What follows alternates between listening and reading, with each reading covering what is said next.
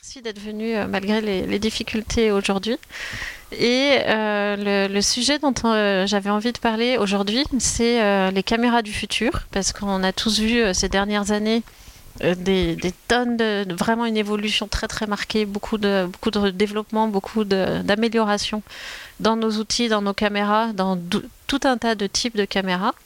Et bah, j'aimerais voir, j'aimerais que ce soit participatif comme échange, que ben, vous me disiez qu'est-ce qui pour vous a vraiment été une avancée, qu'est-ce qui change vos pratiques et euh, vers quoi est-ce que vous voulez aller, quelles sont pour vous, euh, quelle serait la caméra idéale ou les caméras idéales du futur? Et pour en parler, j'ai avec moi ici euh, Baptiste Heinemann, qui est le délégué général de la CST, donc la Commission supérieure et technique de l'image et du son, et aussi président d'EcoProd. Merci, merci beaucoup. Ludovic Dréan, qui est, on appelle ça chef produit chez Nikon, mais qui est aussi quelqu'un euh, qui contribue à faire euh, progresser les caméras depuis de nombreuses années. Bonjour. Bonjour. Et puis on a aussi euh, Michael euh, qui est euh, chef opérateur et qui développe des logiciels de contrôle pour les caméras RED et qui bah, du coup a aussi tout un historique d'utilisation des caméras et de développement qui, va être très intéressant. Et Anna Doublette, qui est directrice marketing chez Sony, va nous rejoindre. Elle, elle sort à l'instant d'une conférence. Et puis euh, Paul Mignot, qui est réalisateur, devait se joindre à nous, mais il a une projection aujourd'hui. Du coup, malheureusement, il, regardera euh, notre conférence en replay euh, par la suite. Donc, je viens de dire que les caméras ont énormément évolué ces dernières années qu'est-ce qui, pour vous, en tant qu'utilisateur, parce que j'imagine qu'ici tout le monde est utilisateur d'appareils de prise de vue, quelles sont pour vous les, avancées vraiment qui ont changé votre usage ces dernières années? Le dual ISO? Ah, Vraiment, on arrive dans quelque chose déjà de, précis.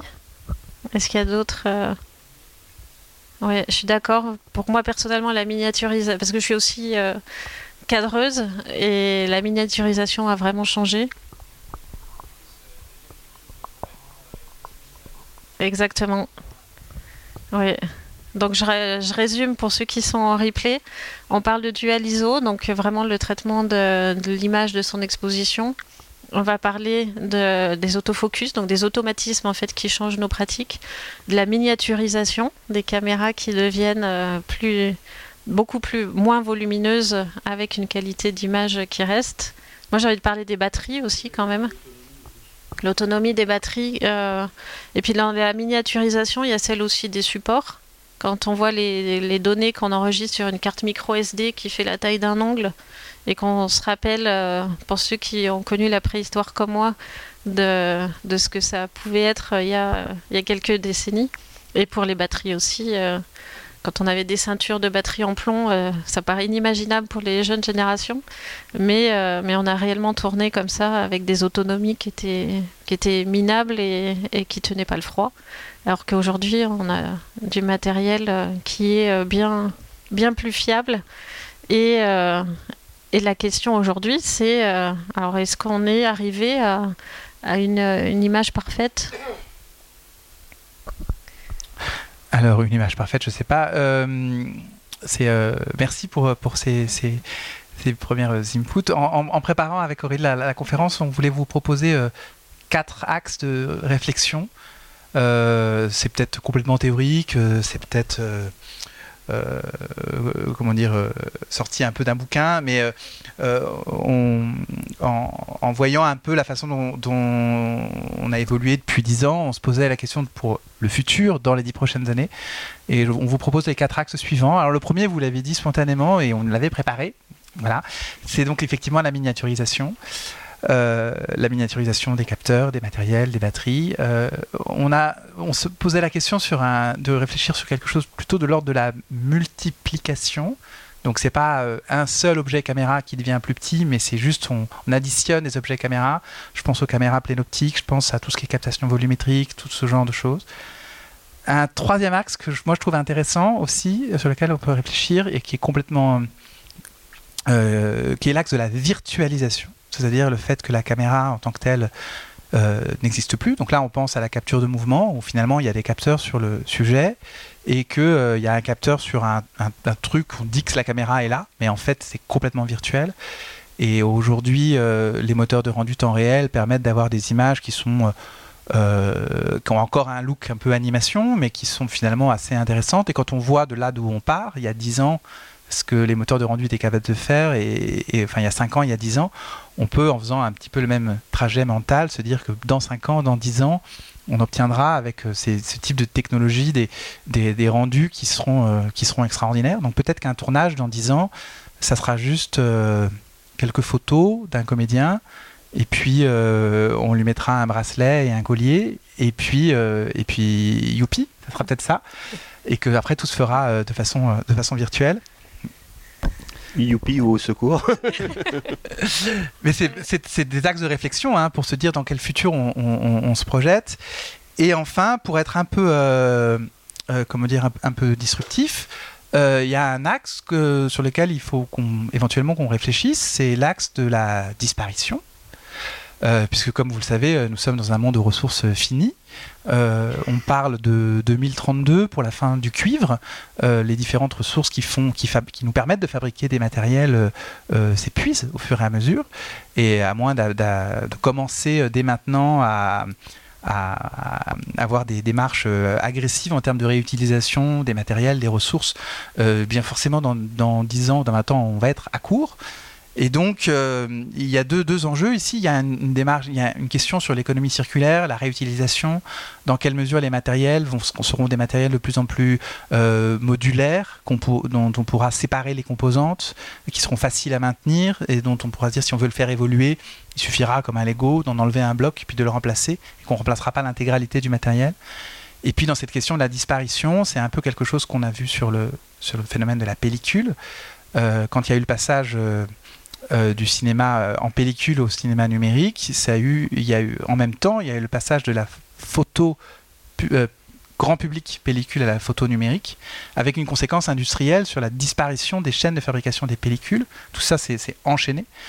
et donc, il est aussi probable que dans un futur de raréfaction des ressources, euh, il faille se faire des, priorités. Et la grande question, c'est la priorité des secteurs de l'entertainment par rapport euh, à la médecine, par rapport à l'armée.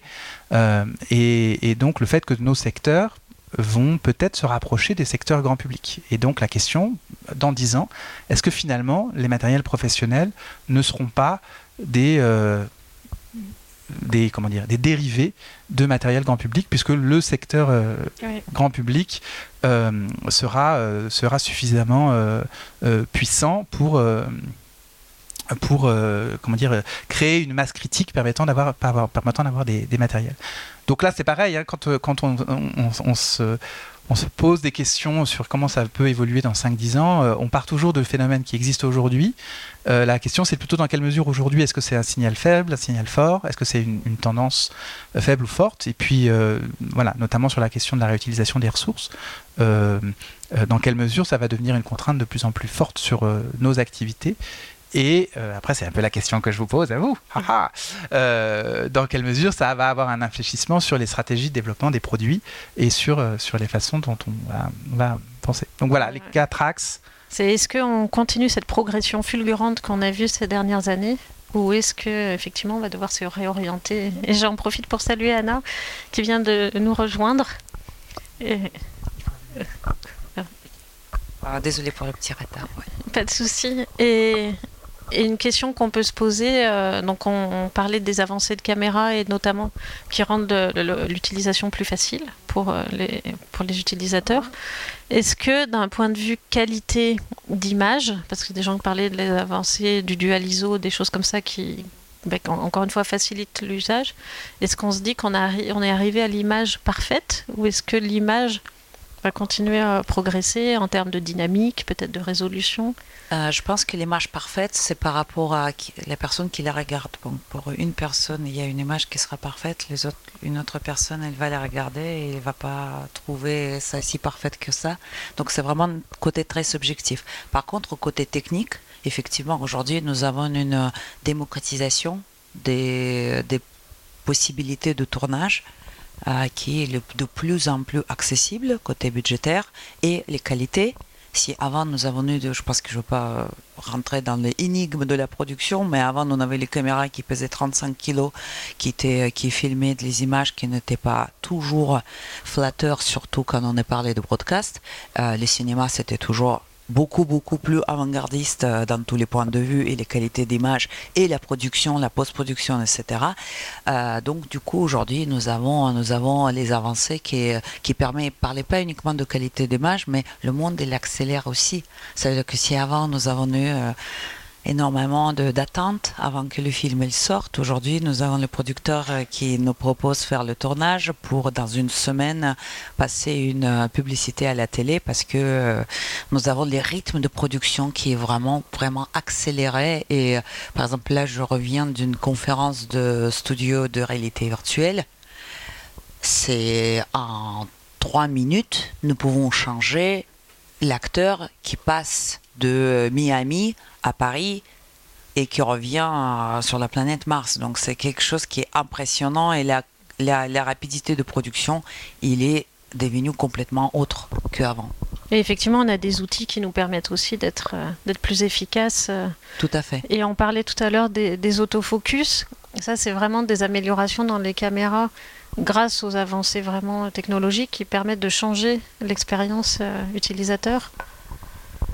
Euh, oui, en effet, c'est euh, du, fait de l'intégration sur les capteurs même euh, des méthodes de, mise au point qui fonctionnent bah, les mieux possibles en détection, en détection de phase. on a quelque chose, l'intégration des techniques fait que effectivement un, matériel qui nécessitait, on va dire, plusieurs euh, plusieurs euh, modules séparés, euh, l'intégration fait que effectivement le, l'appareillage est de moins en moins, on va dire moins en moins gros et permet justement cette, cet accès, comme, tu disais, l'accessibilité au, au, à, ces à ces systèmes, aussi bien euh, au niveau des, des, matériels, que, enfin des boîtiers que, que des optiques qui euh, ont des moteurs qui permettent vraiment de suivre euh, le point et pas avoir besoin de voilà de, d'éléments externes pour aller mesurer de façon télémétrique ou, ou voilà faire un pointage extrêmement extrêmement précis.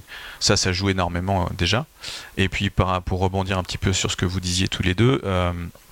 Euh, moi, je pense, euh, avec le recul que je peux avoir, une petite, euh, on va dire une petite trentaine d'années sur le, sujet de l'évolution des techniques, je pense qu'on n'est pas loin d'être arrivé à une grande, grande maturité de la qualité d'image.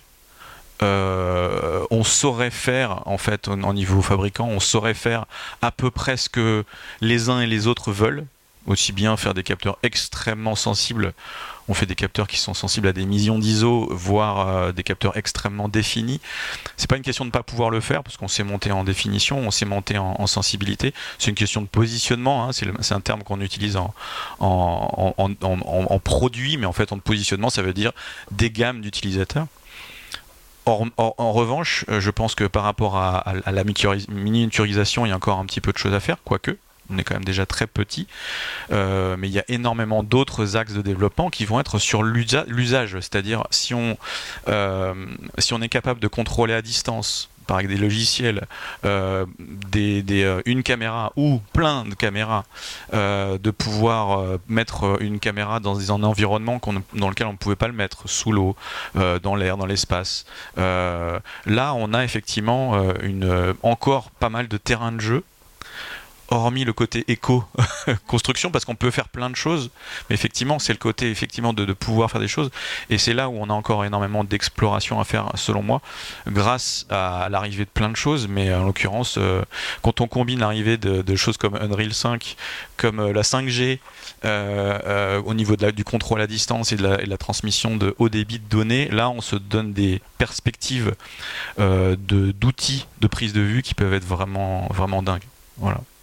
Et, quel est ton, ton avis euh, bah, euh, Après, euh, vous êtes parti assez loin dans les, les évolutions futures. C'est vrai que l'informatique et l'intelligence artificielle, ça peut intervenir à la fois sur la reconnaissance de, de sujets pour la mise au point, ça peut intervenir effectivement pour des prises de vue complètement virtuelles ou des prises de vue avec des fonds virtuels qui eux vont être accélérés effectivement parce que la post-production se retrouve intégrée directement au tournage et en sortie de la caméra, on va déjà avoir des plans truqués, truqués avec public plus, plus l'utilisation de fond vert. Enfin voilà, tout se fait. même si ça demande effectivement des nouvelles techniques pour synchroniser les caméras avec les écrans et, les positions des caméras, y compris avec les positions des, images qui sont rendues en temps réel. effectivement, la possibilité de faire même appel à plus de caméras du tout et de faire des rendus. on voit bien l'intelligence artificielle dans les derniers mois pour ce qui est de, l'image, par exemple, l'image fixe. Mais je pense ça va arriver très vite en image animée en tapant juste une phrase. les intelligences artificielles sont capables à partir de bases de données énormes d'images de générer des images nouvelles et bientôt peut-être effectivement le métier de photographe euh, qui doit faire une photo d'une plage au coucher de soleil avec un couple euh, au premier plan avec un, verre et avec une boisson de telle couleur dedans. Il suffit de taper cette phrase-là et on va avoir 25 propositions qui vont arriver. Donc peut-être qu'un jour on tapera le scénario et on le donnera à une machine et elle recrachera un, film déjà tout fait euh, sans avoir besoin ni de caméra, ni de, ni technicien, ni, de rien. Et bon, c'est vrai que les rendus, moi je vois, j'ai un, un fils qui joue pas mal aux jeux vidéo, je vois les rendus qu'ils font dans les cinématiques. Euh, bon, il y a des acteurs, il y a du motion capture, des choses comme ça, mais c'est vrai que ça, c'est encore très loin du cinéma, mais euh, bon, ça, évolue. Moi, je suis plutôt, euh, on parlait d'image parfaite, je suis plutôt old school dans le sens où moi j'ai commencé avec de la pellicule, j'ai fait l'école aux il y a longtemps, j'ai vu l'arrivée des premières caméras HD, qui était quand même déjà une vraie révolution par rapport au, au SD, la vidéo qu'on avait à l'époque, puis les premières caméras 4K qui proposaient de l'enregistrement RAW. Pour moi, c'était vraiment la plus grosse révolution, c'est l'arrivée du RAW qui a permis du coup d'enregistrer de, une image la plus proche possible du capteur et de ne pas détériorer trop dans la caméra et vraiment de pouvoir après tirer de ces données un maximum de choses, d'avoir euh, effectivement de la résolution 4K, puis euh, maintenant on est sur du 8, du 12K et ça c'est effectivement on a atteint à mon avis un certain palier, on pourra continuer à en rajouter, mais après c'est vraiment des applications qui vont devenir très très spécifiques, mais euh, en tout cas pour la diffusion, diffuser au-delà du 4K, ça n'a pas un intérêt en soi énorme. Après la captation, ça peut être intéressant, mais bon, on va, on va pas pousser, on va pas se retrouver avec des caméras à, 60K dans quelques années, je pense que ça n'aura pas un vrai intérêt. après, euh, oui, la miniaturisation, ça c'est le fait que c'est moins consommateur d'énergie. Euh, moi je pars faire des documentaires avec des batteries euh, qui autrefois effectivement duraient quelques minutes et maintenant on se retrouve avec des batteries qui tiennent longtemps, des caméras qui consomment beaucoup moins, qui pèsent moins lourd. Enfin tout ça, ça joue beaucoup voilà, sur l'utilisation, mais il y, a, enfin, il y aura toujours de toute façon des segments de marché dans lesquels en cinéma, c'est vrai que de faire une caméra plus petite, à un moment, ça ne sert à rien parce que de toute façon les optiques sont, euh, sont grosses. Il y a peu d'amélioration à venir euh, vraiment sur la qualité des optiques et la enfin, il y a, ça s'améliore constamment, mais il n'y a pas eu de révolution tout d'un coup de faire une optique en plastique toute petite qui va être euh, hyper lumineuse. Donc, euh, il restera toujours ces impondérables-là qui font qu'une caméra euh, de cinéma, par exemple, elle va pas devenir toute petite du jour au lendemain et ça n'aura pas un intérêt spécialement de la miniaturiser. Mais sur d'autres marchés, c'est tout à fait effectivement intéressant de pouvoir avoir des caméras petites, légères. J'ai vu qu'il y a des caméras maintenant broadcast qui sortent pour un capteur de la taille d'un ongle, on met une petite optique et la qualité est quand même incroyable pour mettre dans des Formule 1 sur le casque. voilà, pour tout ce qui est euh, sport, voilà. Mais il y a tellement de marchés différents entre le cinéma haut de gamme, la télévision, le, les captations. Enfin voilà, qui, du coup, il y aura toujours des besoins différents dans ces deux marchés. Il n'y aura jamais une caméra parfaite qui va remplacer toutes les autres, même si euh, effectivement, il y a plein d'évolutions possibles sur tous les marchés, mais on arrive quand même effectivement dans certains, en tout cas dans le cinéma numérique, à, à mon avis, à un certain plateau en tout cas en termes d'évolution. On peut toujours continuer à sortir des caméras, mais comme les téléphones, ils en sortent toujours des nouveaux, mais au bout d'un moment, si celui qu'on a euh, remplit déjà euh, nos besoins, pas besoin de changer tous les ans ni tous les six mois, comme c'était le cas au moment où l'évolution était vraiment rapide et d'une année sur l'autre, il y avait de telles évolutions qui faisaient qu'un modèle vraiment avait besoin de enfin, pouvait remplacer euh, les autres par ce qu'il apportait en termes de. Et puis aujourd'hui, on peut garder la même caméra et changer de firmware aussi. C'est ça, il y a eu aussi, euh, ça c'est aussi une chose qui a été apportée euh, à peu près au même moment par Red, cette possibilité de d'amener des caméras qui étaient évolutives au niveau firmware déjà. Effectivement, très très souvent maintenant, on a des mises à jour firmware, alors qu'autrefois ça n'existait pas. On avait une caméra, il fallait attendre le modèle suivant pour avoir une, une fonction en plus. Et ils ont proposé aussi, même s'ils sont revenus dessus maintenant, des upgrades hardware aussi. On pouvait changer le capteur ou avoir des caméras Lego justement modulaires, on enlève un bout, on en remet un, autre, euh, on change les, les, connectiques, les choses comme ça. C'est vrai que c'est des, développements qui sont intéressants, qui ont permis de, pouvoir investir dans un écosystème et après de, de, faire évoluer ce matériel sans forcément le, Tu dis qu'ils sont revenus dessus, pour quelle, pour quelle raison euh bah, Ils ont fait des caméras qui au début étaient, enfin je parle vraiment dans le cadre Red, hein, ils ont fait des caméras qui n'étaient pas modulaires, qui après sont devenues euh, des vrais Lego, on pouvait changer les modules, et ils se sont rendus, bah, ils s'étaient dit c'est plus pratique si on veut changer un arrière ou rajouter plus de prises, de pas forcément les intégrer toutes, et si en cas de, de panne d'un connecteur BNC, bah, c'est plus facile de remplacer un module que de commencer à renvoyer sa caméra en maintenance. Ils sont revenus dessus euh, pour plusieurs raisons, que c'était très, très compliqué, parce qu'il faut faire du coup un connecteur unique et prévoir toutes les, évolutions futures. Et forcément que la caméra, même si elle est modulaire, elle perd en, compacticité ou en, taille, parce que les modules eux-mêmes, bah, il faut qu'il y ait une interface de chaque côté. Euh, c'est plus fragile, c'est plus... Euh, pour l'instant, ils sont revenus sur des caméras qui sont plus effectivement tout en un parce qu'ils euh, se sont rendus compte que d'avoir le maximum de, de composants sur une, sur une caméra disponible dès, le début, c'était plus ce que les gens recherchaient. Mais bon, ça, on voit Harry avec leur nouvelle caméra, il y a aussi un module à l'arrière qu'on peut changer, rajouter de l'audio dessus. Donc je pense que c'était un concept intéressant en tout cas d'avoir des caméras modulaires. C'est vrai qu'en tant qu'opérateur, moi je me passe mon temps selon le projet à, préparer ma caméra différemment parce qu'on euh, peut avoir besoin d'une caméra différente selon les projets, aussi de la même caméra, de la configurer de manière complètement différente selon ce qu'on veut tourner, selon les besoins. Est-ce qu'on arrive à une, polarisation du monde des caméras entre euh, du très haut de gamme et du très low cost? Est-ce qu'on part vers les deux extrêmes ou est-ce qu'on continue à avoir des gammes complètes? Je pense que les côtés euh, bien évidemment, on a de plus en plus de choix. Et quand euh, vous m'avez invité à cette conférence, c'est vrai que quand je dis mais qu'est-ce que je vais raconter? Les caméras de futur, on a les premières choses que j'avais des gens qui m'ont appelé, tu vas annoncer, vous allez annoncer quelque chose euh, ah pendant la conférence. Euh, non, on va pas avancer, on va pas avancer exactement, on ne va pas annoncer quelque chose, mais euh, je réfléchis beaucoup sur cette question parce qu'effectivement, c'est une excellente thématique, les caméras de futur, et, une conclusion dans laquelle ça m'a ramené, c'était le premier, c'est qu'en fait, c'est les caméras de votre réflexion. C'est les caméras des utilisateurs qui aujourd'hui devenus adaptés à chaque, j'exagère, mais à énormément d'usages. Par exemple, vous, Aurélie, vous tournez beaucoup dans la nature, dans le sport.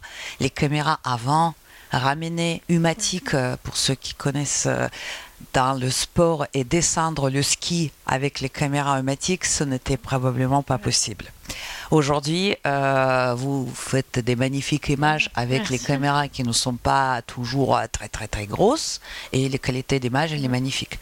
On va parler de adaptation de futures caméras à vos besoins. Et pour nous, on ne va pas créer les caméras pour créer les caméras.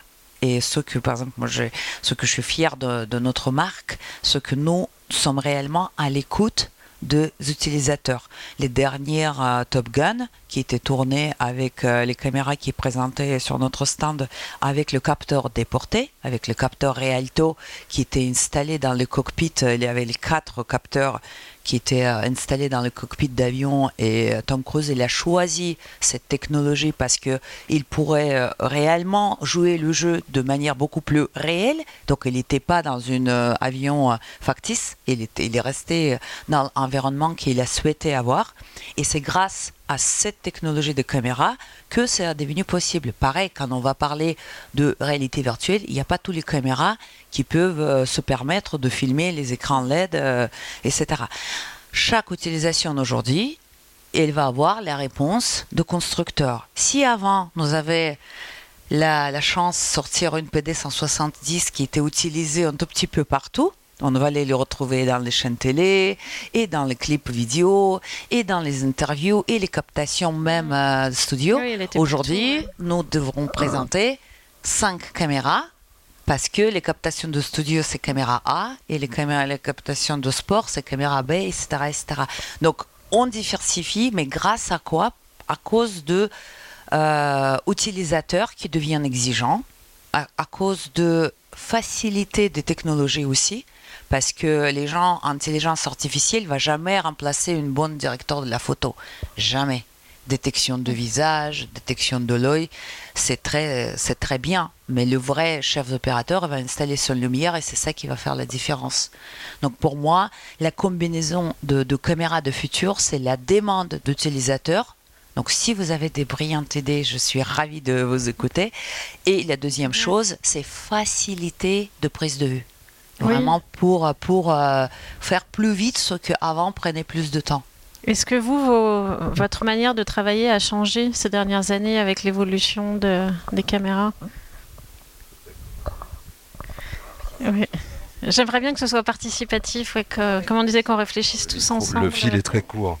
Karl, donc bonjour, merci pour, euh, pour cette table ronde.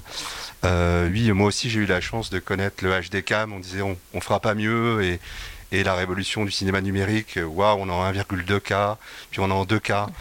Euh, je pense que si aujourd'hui on peut considérer qu'une projection 4K c'est peu ou prou l'équivalent d'un internégatif 35 mm, on peut raisonnablement se dire, et il y a déjà des tests de fait dans le nord de la France en 10K, euh, qu'une projection 16K pourrait correspondre à une projection 70 16 perf. Donc moi, ce que, enfin, j'en parle avec des plus jeunes que moi qui sont aujourd'hui amoureux du 35 et du 70, qui rêvent d'une caméra. Ça serait une caméra qui combinerait un tournage un peu à l'instar de la Pénélope qui regroupait euh, la pellicule 35 et le numérique, de pouvoir tourner en IMAX et en numérique à une très haute euh, définition. Avec une seule caméra. Exactement. Alors là, on... En, en- en même temps ou en- Parce que le projet de. Pénélope, enfin de la Pénélope, euh, au début c'était d'avoir des magasins interchangeables et puis après ils sont passés quand même sur une technologie où il y avait le même corps caméra mais avec un- un- une vraie partie numérique derrière et puis malheureusement euh, ça a disparu. Il n'y a, il y a plus de fabricants français de caméras malheureusement euh, aujourd'hui. Mais... euh, Oui. Oui. Il va pas y avoir une fusion appareil photo caméra. Alors la question, je reprends pour nos amis du replay, c'est est-ce qu'il va y avoir une fusion appareil photo caméra ou euh, disons une fusion euh, image fixe image animée Alors, pour moi, c'est déjà le cas, clairement.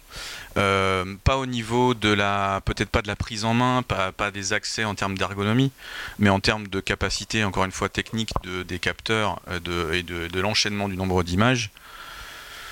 Euh, moi, si on me pose la question du rêve que je pourrais avoir de caméra du futur, c'est pas compliqué. Enfin, pas compliqué. C'est un certain nombre d'images par seconde pour pouvoir faire de l'image fixe et de l'image animée. D'accord? Donc, euh, au moins 250 images, 240 images par seconde. Parce qu'en fait, c'est aussi c'est ce qu'on utilise pour faire 5 centièmes de seconde et au 5 centièmes de seconde en photo, on fait pas mal de trucs. On peut en faire évidemment plus quand on a euh, un 2 millième de seconde, voire plus, pour figer encore plus de mouvements et euh, une certaine définition.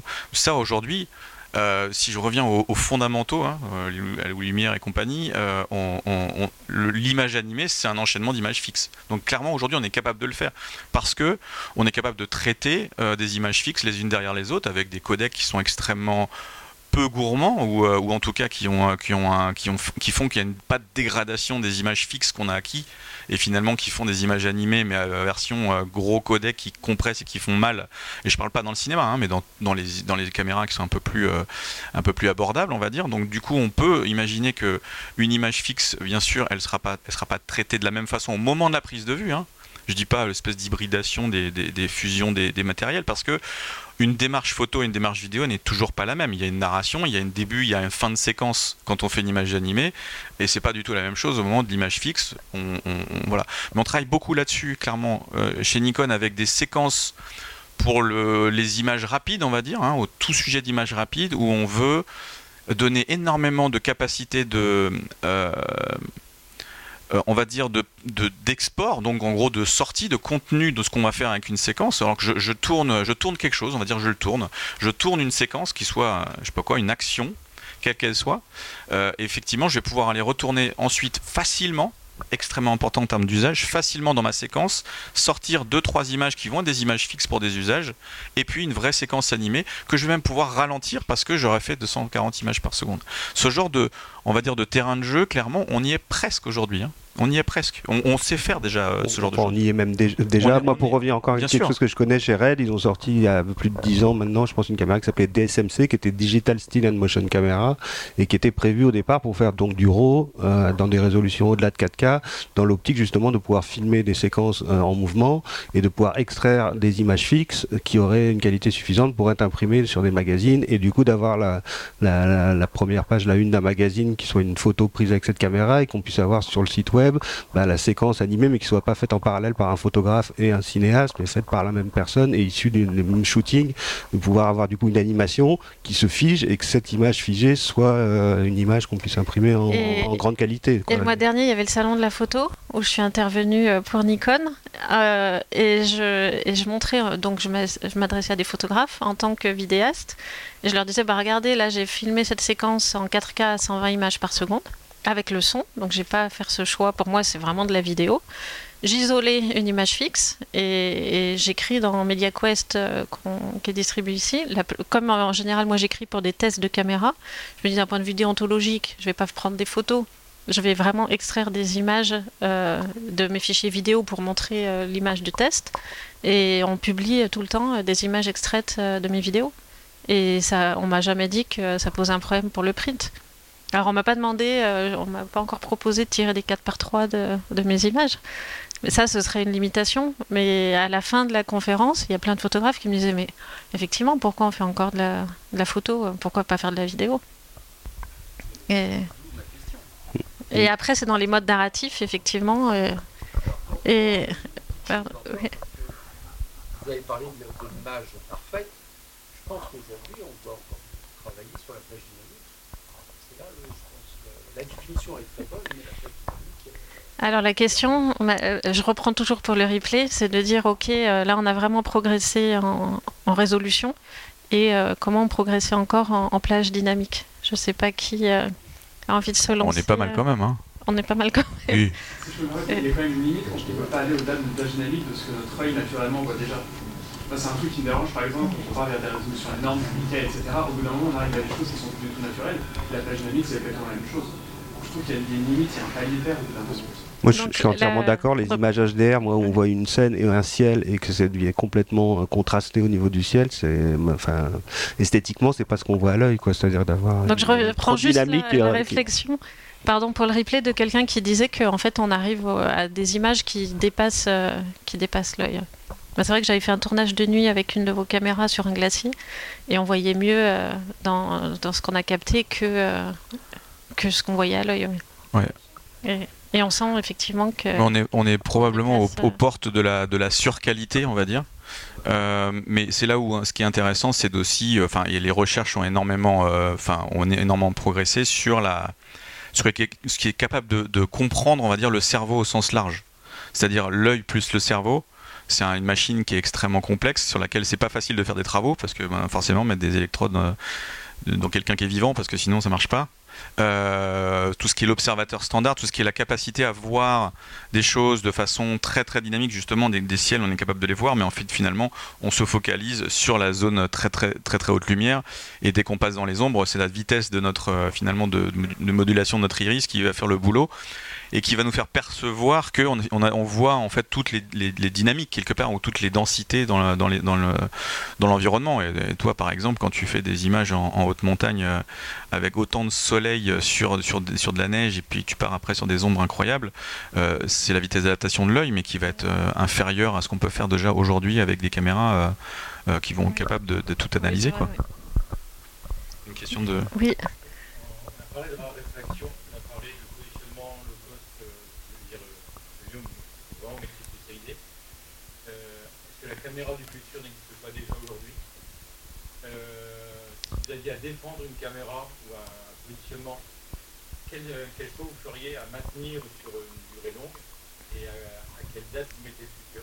Alors la question c'est est-ce qu'on est arrivé en fait au, au bout de l'évolution peut-être? Alors ça je pense que c'est une question pour toi Baptiste. Et, et si on avait une caméra du futur est-ce qu'elle n'est pas déjà là et, et laquelle ce serait ouais? Alors, Non, vas-y. Ouais, j'ai juste parce que en fait, il faut que moi, il faut que je dise mon, rêve.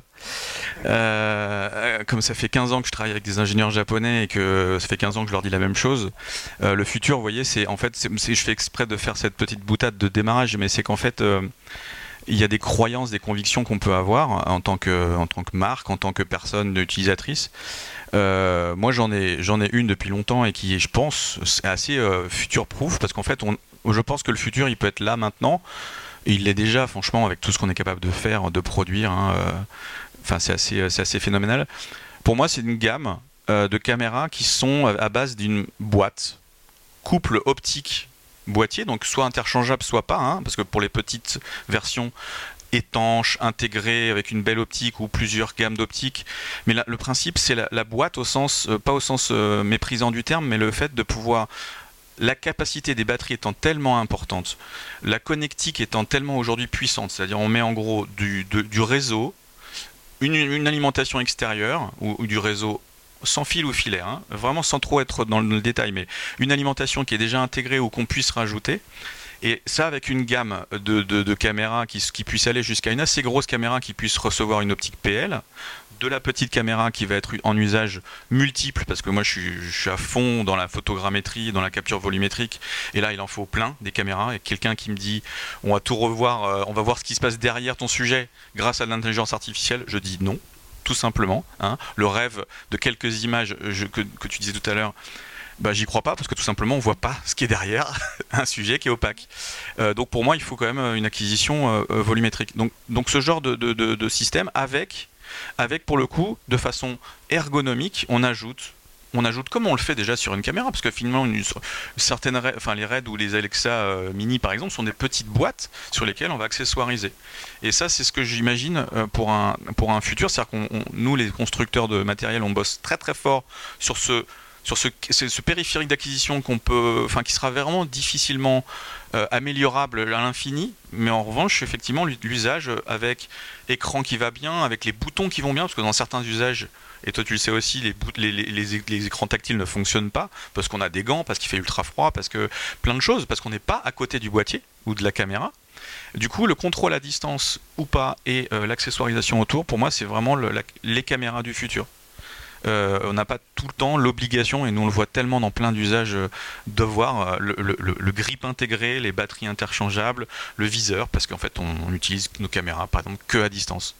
Et, c'est, je trouve, une démarche relativement pas Lego parce que le Lego pour moi c'est compliqué parce que c'est, vraiment l'ergonomie qui va être compliqué mais le côté justement de la, de la configuration pour un type d'usage. Voilà.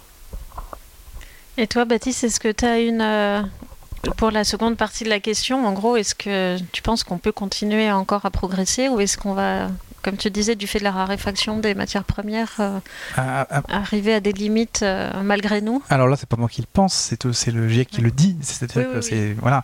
mal formulé. Euh, moi, je pense plein de trucs, mais ça n'a pas beaucoup d'importance.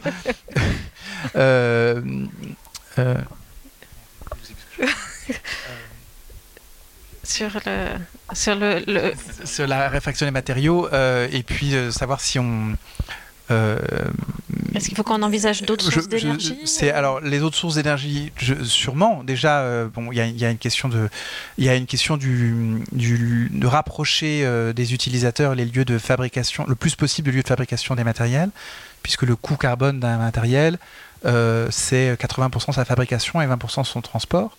Donc, en termes industriels, pour nous, le fait que les matériels euh, d'électronique haut de gamme soient produits aussi loin, euh, ça, bon, pas maintenant tout de suite, mais ça va finir par poser un, sujet en termes de, coût carbone et d'équilibre carbone sur l'utilisation euh, complète. Après, sur l'alimentation des matériels, effectivement, mais là, comme on n'est pas sur des, objets qui consomment énormément, euh, ça doit, ça va être. Euh, enfin, moi, j'ai toute confiance dans le fait qu'on pourra rapidement. Euh, enfin, on a déjà des, choses qui s'alimentent sur le secteur, mais il faut que ça, soit une, source d'énergie décarbonée. Et même quand on est en autonomie, ça va être assez, assez simple.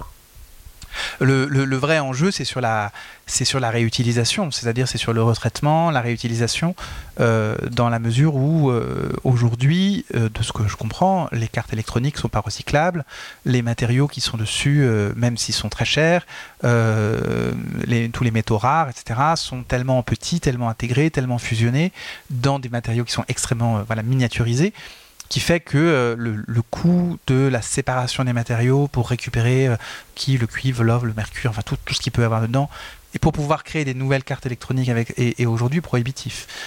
Euh, alors c'est un enjeu qui va, je dirais heureusement, dépasser la filière, la simple filière de, l'audiovisuel, parce que c'est un, enjeu qu'on va avoir notamment sur les téléphones, sur tous les devices grand public, sur tout- toutes ces choses-là. Euh, où, euh, enfin voilà, on- la fin du cuivre, on dit c'est 2032, hein, donc euh, là on est en Oui, c'est 2022, demain, c'est demain.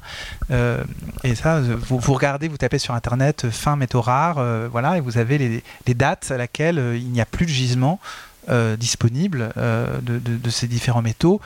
Alors après, bon, on peut peut-être en retrouver un autre caché au fin fond de. voilà, ben sur Mars, mais alors par exemple, pareil, le coût carbone pour aller chercher les métaux sur Mars, euh, laisse tomber. Euh, ou en Amazonie, bon, mais ça va être. C'est des. Des, ça va être des arbitrages euh, qui- qu'il faudra euh, tenir parce que le carbone c'est une chose importante pour euh, penser à la limitation de l'élévation de la température. Mais on a également la question de la biodiversité, la question du partage des espaces, la question de la reforestation, tout- toutes ces questions-là qui sont des questions qui vont, qui vont autour. Enfin, tout- mais là, je, je sors un peu du sujet. Mais tout ça pour dire que euh, moi je comprends, alors après détrompez-moi, mais que les, que les filières de, réutilisation, de recyclage qui commencent à se mettre en place, euh, qui pour les lampes, qui pour certains types de matériaux, pour ce qui est du matériel électronique haut de gamme, euh, on est loin du compte. Et donc ça c'est vraiment un, un- axe sur lequel il faut maintenant, il faudrait qu'on ait plus d'exigences en tant qu'utilisateur sur euh, la réparabilité des matériels et la réutilisabilité des, matériels pour pouvoir anticiper justement sur cette tension euh, forte parce que euh, en 2040 les caméras elles seront hors de prix en fait. Euh, Moi, je voulais rajouter, c'est une excellente réflexion. En général, côté constructeur, c'est sur laquelle chaque département dans notre société il travaille. Donc, on a un programme spécial par rapport à aller vers le green. Et côté euh, déploiement de construction de matériel, donc par exemple chez nous, nous avons les, les usines qui se trouvent pas uniquement au Japon, mais également on a les usines à Pencode, euh, juste à côté en Pays de Galles. Nous avons les usines un tout petit peu partout dans le monde, effectivement, pour réduire cette euh, côté, pas uniquement livrer les nouvelles, nu- nouveaux produits, mais également réparer. Et l'usine de réparation, les prolongations de garantie, c'est quelque chose qui est également à cœur, à cœur de, de, de, on va dire, c'était toujours dans l'ADN Sony de voir les matériels qui sont très robustes. Quand on va parler avec les journalistes euh, de chaîne télé, euh, quand ils voient que les caméras, combien de temps elles durent euh, dans le, dans le temps, et pareil, les, les, on avait des questions également par rapport à les différences entre les professionnels et le grand public. La régularité avec laquelle on sort le matériel professionnel n'est pas la même. Le cycle d'usage il est beaucoup plus long et euh, on adapte plus. euh, Je suis d'accord avec l'intervention par rapport. euh, on ne peut pas non plus aller tout le temps à changer une petite fonction et éditer tout de suite. Euh, une nouvelle caméra, nouveau moniteur, etc. Donc c'est quelque chose, le- les firmware, les softs, euh, ça, répond beaucoup. Et le, recyclage de matériel, c'est euh, nous avons le par exemple euh, chez Sony, nous avons une, euh, c'est pas très bien communiqué, mais à Haussmann Saint-Lazare, donc en France, nous avons une filière sciences laboratoire dans laquelle nous avons les ingénieurs français qui travaillent tous les jours sur l'amélioration des matériaux, sur l'amélioration de constance donc par rapport à usage. Et il invente, par exemple, là en ce moment, nous sommes dans les technologies de robots qui vont enlever euh, les mauvaises herbes pour garder plus, euh, euh, plus de l'eau. Par exemple, les biotopes qu'on construit aujourd'hui, ça veut dire qu'on a des. Quand je suis arrivée, j'étais un tout petit peu. Ah, c'est Sony qui fait ça. C'est donc nous avons par exemple le laboratoire qui en ce moment essaie de créer le monde où l'eau il va être recyclé et créer le, le, le- ça n'a rien à voir avec les caméras professionnelles. Il, il créait une petite monde dans une bulle de verre où il y a tout un écosystème euh, qui, qui, qui est. Ils disent que pour les conducteurs, pour certains matériaux, c'est très important. Donc c'est quelque chose qui est en cours. D'ailleurs, si quelqu'un veut visiter le labo d'invention de Sony, mais c'est avec grand plaisir, c'est quelque chose ouvert à public. On organise les visites pour les étudiants, en, principalement dans l'ingénierie, dans la robotique, parce que bah, on cherche beaucoup de nouveaux talents. Et euh, c'est quelque chose qui est beaucoup développé en Europe, surtout en Europe. Donc, ingénierie Sony, elle est basée un peu sur les cerveaux européens énormément. Donc il n'y a pas Et- que au Japon ou dans d'autres pays. Et effectivement, avoir des caméras robustes, euh, ça assure leur longévité. Tout à Et fait. puis c'est rassurant aussi pour les utilisateurs. Quand on part en tournage, on n'a pas besoin d'avoir deux caméras. On sait qu'avec une, on, on Ouais. pourra faire le, le tournage. ouais. Et pareil, par exemple, Et- les usines de réparation, notre usine de réparation se trouve en France, en Alsace. Donc c'est pas, on, on ne renvoie pas les caméras aux États-Unis pour les réparer et revenir en France pour qu'ils se soient euh, et c'est, euh, donc on a vraiment dans le, dans le sens de réduire les durées pour vous de réparation, mais aussi utiliser les ressources d'ingénieurs, de, de main d'œuvre euh, en, en Europe euh, pour faire ça. Et donc, si on, imagine qu'on continue à, inventer des nouvelles caméras, quelles sont les fonctions en fait que vous vous attendriez de nouvelles caméras oui? Est-ce que finalement le, futur de ça, ça serait de, se passer d'un opérateur et de profiter de l'intelligence artificielle par le renseignement de mots-clés pour obtenir par exemple dans le cadre de la captation d'un spectacle un plan large lorsque les salles publiques questions sont données à- du avoir une communication intercaméra qui permette à la caméra B de savoir que pendant que l'on passe le plan large, elle doit serrer dans le cas d'une exploitation dans le cadre d'un documentaire euh, enseigner à la caméra qu'on veut un gros plan d'un ours avec euh, telle valeur de cage et telle composition, par exemple, euh, deuxième tiers. Alors, la, question c'est est-ce que la caméra du futur c'est une caméra sans opérateur avec l'intelligence artificielle? J'ai écrit un article dans MediaQuest en janvier sur euh, les lives sans, sans humain et avec des, justement des expériences qui ont été faites euh, notamment à, l'Assemblée nationale où euh, quand quelqu'un prend la parole ça commute avec des angles de caméra, avec une réalisation qui est faite. et donc, est-ce que c'est notre avenir de se passer d'opérateur? Alors, c'est des, des systèmes qui. Moi, je suis pas opérateur, du coup, je peux dire ce que je veux. Euh, non, non, j'exagère parce que justement, on travaille beaucoup sur, euh, le remote en général, euh, le remote, on va dire contrôle sur les, caméras. On, a, une, est, on une filiale de Nikon qui s'appelle MRMC, Mark Roberts Motion Control, qui fait de la robotique, mais aussi qui développe justement ce genre de système. En fait, ça existe déjà dans certaines conditions. hein. On, peut effectivement euh, pointer un sujet euh, parce qu'on a des, on a des systèmes, euh, par exemple avec Iron Ego, qui permettent d'aller faire l'acquisition sur un, plutôt sur un terrain de sport, mais dans un environnement de tous les gens qui sont dans l'environnement. C'est fait pour euh, certains usages parce que généralement les caméras qu'on va positionner sont pas des positions accessibles aux opérateurs pour des questions de sécurité parce qu'on est au-dessus du public, parce que on est dans des environnements euh, justement au niveau sécurité, on n'a pas le droit d'accéder.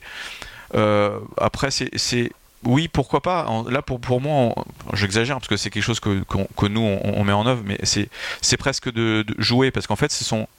Moi, ce qui m'intéresserait dans le futur, c'est que les opérateurs aient un boulot intéressant. Et il y a certains boulots qui sont quand même pas intéressants en termes d'opération, enfin de, de tournage, quoi. Euh, là, là, il y a personne derrière, heureusement, euh, parce que franchement, c'est pas, c'est pas passionnant. Hein, je... Puis voilà, tu, tu sais aussi, euh, les opérateurs, parfois, il y a des trucs vraiment chouettes à tourner. On a des mouvements de caméra à faire et compagnie. Puis il y en a d'autres. Bah ouais, c'est voilà, on, nous dit fais ci, fais ça, mais c'est pas voilà, ça peut être vraiment comme dans plein de domaines, et ça c'est un débat quelque part par rapport à l'emploi et par rapport à quelque chose. Nous en tout cas, ce qu'on développe euh, autour des solutions remote, c'est euh, un, opérateur va pouvoir gérer plusieurs caméras euh, parce qu'il y a aussi des coûts, hein, une question de coût euh, du- d'usage, mais surtout parce que la multiplicité des angles et des usages est intéressante. Et c'est une question aussi d'économie parce que parfois on ne pourra pas faire de captation parce qu'on ne peut pas payer 2, 3, 4 opérateurs. Du coup, on va faire quoi? Des plans fixes, on va faire euh, voilà. Et aujourd'hui, il y a de la robotique et de, la reconnaissance qui fait qu'on peut effectivement faire des très beaux plans qui bougent en avant, en arrière, sur le, sur le côté. Donc, oui, pourquoi pas. Et puis là, tout à l'heure, on parlait de l'intelligence artificielle. Et là où moi, je pense qu'elle nous aide énormément en tant qu'utilisateur, c'est par exemple avec les autofocus, où euh, là, on a tellement progressé, où la caméra est devenue euh, tellement bonne pour reconnaître un individu et un œil à l'intérieur d'un individu. Et moi, j'ai commencé ma carrière euh, comme pointeuse euh, en fiction, donc j'étais assez euh, pointilleuse là-dessus. Et aujourd'hui, mon autofocus est meilleur que moi. Et ça me donne beaucoup plus de rush utile. Parce qu'en gros, euh, je règle mon expo, je commence à enregistrer et, je sais que mon, rush va être, euh, va exploitable. Donc ça, c'est là où je trouve que l'intelligence artificielle euh, nous apporte énormément en tant que coopérateur. ouais. J'avais une autre question, La pardon. toute déjà dernière caméra ouais. Sony justement euh, qui euh, non détecte non plus que le visage mais carrément le- la posture du corps et si la personne se tourne et est de dos va être- continuer à être suivie parce qu'on détecte euh, Oui, au-delà du il visage. Même quoi. Appeler, le squelette. euh, Oui, c'est ça. On ne fait pas ça. Par contre, vous avez, dans votre question, j'ai bien aimé le mot apprendre. En fait, apprendre les caméras, c'est humain qui doit le faire. Donc, ça veut dire que même si vous allez utiliser les presets, comme dans les caméras robotiques qu'on montre avec les grands capteurs qui utilisent exactement les mêmes optiques que euh, les caméras de cinéma, donc euh, la FR7 que vous voyez en bas, mais les presets de mouvement de caméra pan-tilt zoom, c'est quelqu'un qui doit le faire un jour. Ça veut dire qu'il y a quelqu'un qui va apprendre les caméras d'aller de point A vers le point B. Ou par exemple, le robot qui utilise aujourd'hui les mouvements d'un planchette iPad qui va vous permettre de d'abord faire un mouvement de votre iPad et qui s'est tout de suite reconnu par le robot et le robot il répète les mouvements de l'humain. En fait, euh, c'est dépend ce qu'on va les apprendre les caméras. Donc c'est dépend des opérateurs, mais notre conviction que les opérateurs c'est des créatifs tout d'abord et ils vont jamais disparaître comme nous on va pas arrêter de produire les nouvelles caméras basées sur vos, vos, vos exigences et vos envies. Donc le, le progrès, il ne peut pas s'arrêter et la créativité encore moins. Donc c'est plus. Je pense on que c'est le mot-clé.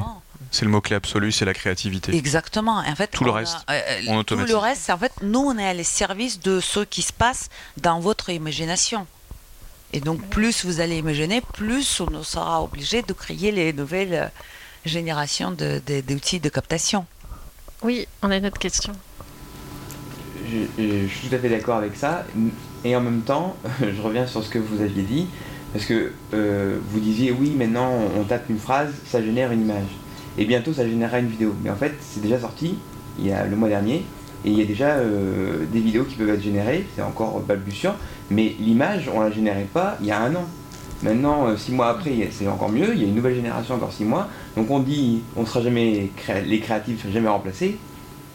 Donc là, on a, on a un avis qui nous dit que les, les créatifs vont peut-être être remplacés par les machines. Pardon. Oui, en fait, c'est pas vraiment une question de remplacer ou pas, c'est une question de niveau de gamme et de niveau d'exigence. C'est-à-dire, effectivement, ce que, ce que tu disais tout à l'heure est très vrai. Euh, par exemple, sur un événement sportif, euh, un événement sportif qui va être diffusé à la télé, où tu auras beaucoup de moyens, tu pourras mettre beaucoup de caméras et beaucoup d'opérateurs. Un et, un événement euh, sportif amateur, par exemple, il n'y a pas de moyen de captation. Donc aujourd'hui, au mieux, on met des caméras fixes dans les angles et puis on voit ce qui se passe. Donc la question, c'est plutôt le niveau de gamme qu'on attend sur le type de prestation et que aujourd'hui, ça se fait avec la multiplication du nombre de caméras, la multiplication du nombre d'opérateurs, la multiplication du nombre de points de vue. Demain, avec les phrases automatiques, ben, ça sera un- sur un contenu sur lequel on n'a pas un niveau d'exigence très élevé, eh bien, on branchera euh, peut-être euh, la caméra sur euh, une base de données en lui, en lui disant bah, c'est un match de basket et puis débrouille-toi. Et puis sur un contenu sur lequel on a une exigence euh, plus élevée parce qu'il il y a des stars de la NBA, parce qu'il y a beaucoup d'argent, parce qu'il y a des droits, bah là, on va chercher un storytelling particulier, on va chercher une originalité particulière et on aura donc besoin d'un opérateur derrière, et, etc. Oui, C'est, les euh, deux sont complémentaires. ouais. les deux sont complémentaires et c'est beaucoup une question de niveau de gamme et de niveau d'exigence. Et surtout, on est dans un. Aujourd'hui, euh, on, on- on voit une, une, une multiplication de la demande en images. euh, puisqu'en fait on passe de moins en moins par du contenu texte et de plus en plus par du contenu vidéo. Euh, Enfin, euh, le développement des, YouTube, les réseaux sociaux. Enfin, je, je dis rien, hein, c'est la banalité. Mais ce qui fait qu'il y a un, besoin de plus en plus important en, images, en vidéo, qui se fait. Et donc, euh, euh, économi- enfin, il y a une équation économique qui se fait et une, équation qui se fait aussi par rapport au, au niveau de gamme qu'on accorde à ce contenu. On va prendre peut-être une dernière question. Je suis désolée, mais je vois, je vois que le- euh, l'heure tourne et qu'on on va devoir libérer euh, peut-être. euh, Dis-moi, oui. Petit technique par, par rapport à moi, j'utilise beaucoup de boîtiers hybrides. Et euh, une des, des choses que j'aimerais voir dans le futur, si c'est possible, techniquement, ça je sais pas, ce serait des, euh, des hybrides avec des filtres, euh, surtout de l'électronique variable, si possible, comme les FX, la FX6, mais sur des capteurs stabilisés. Donc là, c'est demander si on peut mettre euh, sur des hybrides des filtres variables sur euh, des capteurs stabilisés. Je note. On va, on va en parler. Blackmagic le fait, hein. Voilà. c'est pas les hybrides, mais sur leurs caméras, les dernières caméras, ils ont des, des filtres euh, ND incorporés, hein, électroniques. Ce qui manquait au début, d'ailleurs. oui. Non. C'est ça Ouais. la- Oui, mais ça viendra, c'est pour ça que je parlais tout à l'heure de la fusion. Il va y avoir une fusion, c'est, je sais pas, ça- On peut se poser une question plus large. C'est que si on se projette vraiment plus loin dans le futur, les choses arrivent toujours à point nommé. Est-ce qu'on ne peut pas se dire qu'avec les progrès de la captation volumétrique, agrammétrique, l'extension du nombre de pixels, on va peut-être pouvoir faire de la projection 3D sans relief, en, euh, sans lunettes, pardon, euh, lapsus, euh, comme le tente aujourd'hui et depuis des années Alioscopie, société française. Euh, voilà, on peut, on peut- on peut aussi imaginer d'autres univers. Ben, le, le- quand, on regarde, euh, euh, alors ça fait longtemps que je n'ai pas été voir de nouveau, mais quand, quand on regarde les, les, pardon, je vais y arriver, Euh, les, les guidelines des évolutions des normes sur les formats de fichiers, euh, on voit que euh, la question du, du, du- point de vue libre, euh, c'est une question euh, d'évolution dans les normes. Donc le fait de, se dire qu'on on, filme et qu'on est capable de euh, effectivement d'obtenir une stéréoscopie sans lunettes ou de, pouvoir filmer et de pouvoir euh, bouger légèrement le point de vue puisqu'on a plusieurs objectifs et, de pouvoir euh, obtenir euh, après la, phase de captation, de pouvoir revenir sur des choix de mise en scène euh, et que le dispositif de captation soit suffisamment souple pour pouvoir avoir des positions de caméra, de l'interpolation entre les positions de caméra, etc. etc. Donc ça, c'est la liberté du point de vue. C'est quelque chose effectivement qu'on voit. Euh, Peut-être pour... parce que là, effectivement, on, on conclut. Là, je voudrais... la, question qui vient juste derrière, euh, parce que vous avez compris, moi je suis un peu euh, paranoïaque sur la question des ressources. Euh, c'est pas peut-être pas tant la quantité d'images qu'on capte, mais la quantité, la quantité d'images qu'on garde. Euh, Qu'est-ce qu'on fait de ces images? Où est-ce qu'on les stocke? Combien de temps on les garde? Et quelle est la valeur qu'on leur attribue euh, finalement? Et est-ce que ça vaut le coup de garder en 16K la météo pendant 15 ans? C'était voilà, ce sont des choses qui sont euh, peut-être, hein, mais euh, Ouais. euh, ouais, mais c'est pas mal. Oui, mais pour parler de. Enfin, euh, on retrouve des tablettes d'argile d'il y a 20 000 ans et on est capable encore de les lire, alors qu'une disquette d'il y a 15 ans, on n'est pas capable de, de la lire. Donc, euh, la- il n'y a que la pellicule pour ça qui permet de, de conserver les images au-delà de- d'une a- dizaine d'années. Je vois qu'il y a plusieurs questions, mais on a vraiment trois minutes. Euh, Si vous permettez. Oui. Euh, moi, je rêve euh, d'un- nouveau format qui émergerait si on revient un petit peu sur euh, les différents formats qu'on a traversés. Il y a eu, il y a eu la pellicule, qui était le, premier support de fixation des images animées, puis après le- les capteurs numériques. Et euh, on se rend compte aujourd'hui qu'on arrive à un palier un petit peu de l'image numérique avec l'Alexa 35, la dynamique, la résolution, tout ça qui atteint vraiment des degrés de perfection hyper élevés. Est-ce qu'on ne pourrait pas envisager un nouveau euh, type de support euh, de captation d'images qui serait peut-être plus organique, qui fonctionnerait peut-être un peu comme l'œil, où on se passerait de pixels ou quelque chose qui, se rapprocherait de, quelque chose de plus, plus humain, plus, C'est un excellent point pour terminer. C'est euh, après euh, la pellicule, la cassette et, le, et la carte mémoire. Est-ce qu'on on va aller vers un autre support? Tu veux, tu veux? Ouais, juste, je pense que dans la recherche, on va dire fondamentale, on, on- on- on va, on a, on a déjà trouvé des pistes dans, dans le passé. Bon, on trouvera ce genre de choses.